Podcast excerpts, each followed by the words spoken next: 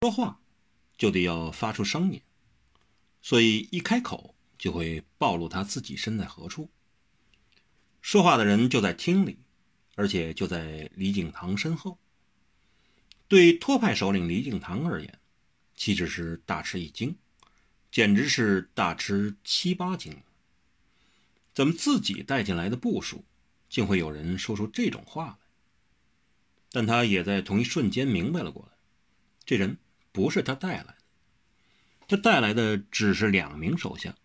这一人是在别野别墅门前带他入内的，是以这应是相爷府的人，至少他一直都以为那是相府里的人。可是既是蔡京的手下，又怎会说这种话来？其他的人却都不是这么想，他们大多惊异。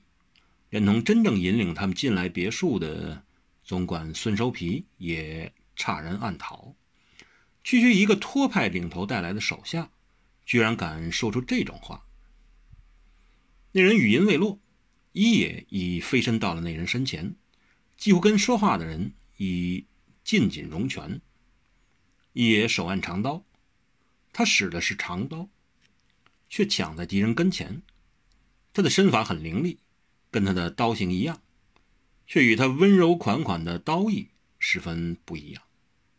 他的语音更是犀利。你是谁？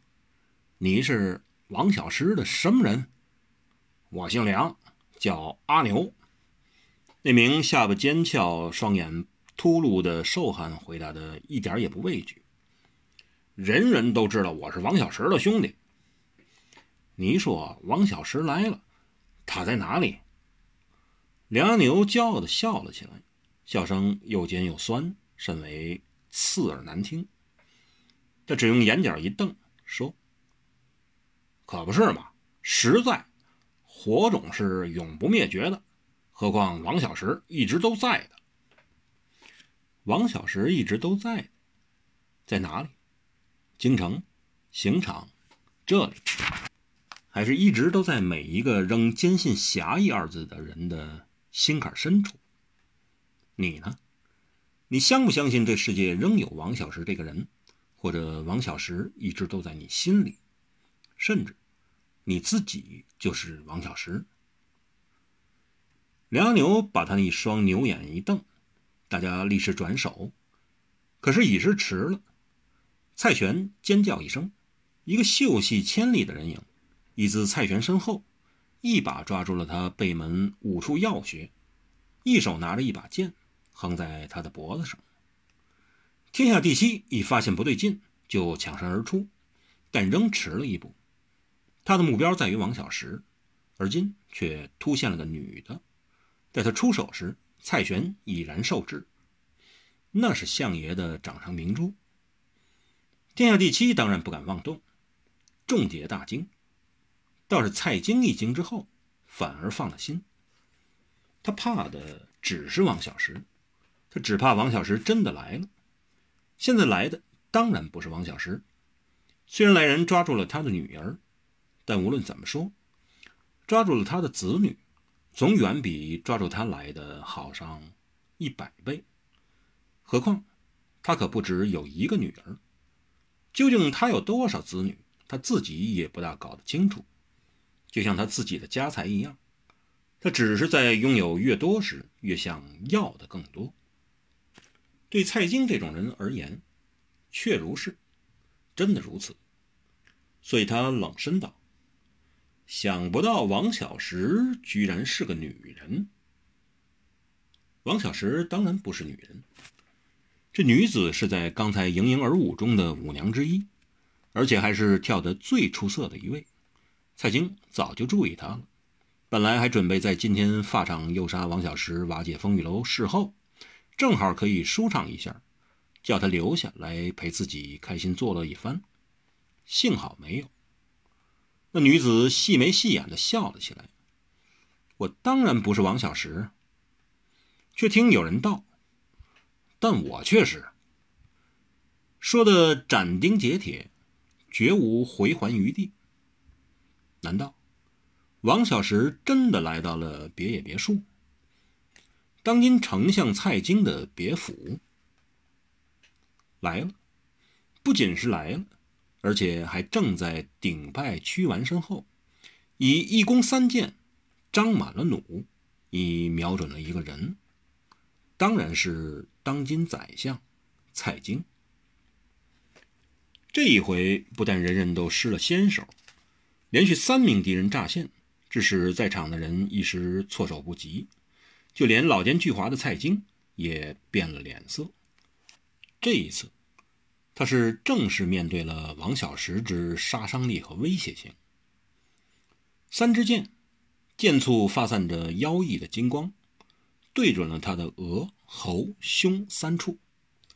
蔡京只觉脸一阵寒淋淋的，咽喉发痒，胸口发热，而且鼻尖已开始冒汗，嘴里已开始觉得干涩。而在此时，一爷正要长身牵制梁阿牛，天下第七正欲抢救落在何小河手中的蔡玄，反而一时让王小石占了先势，一弓三矢，盯准了蔡京，但却仍有例外。至少还有一人是例外，神游爷爷叶云灭。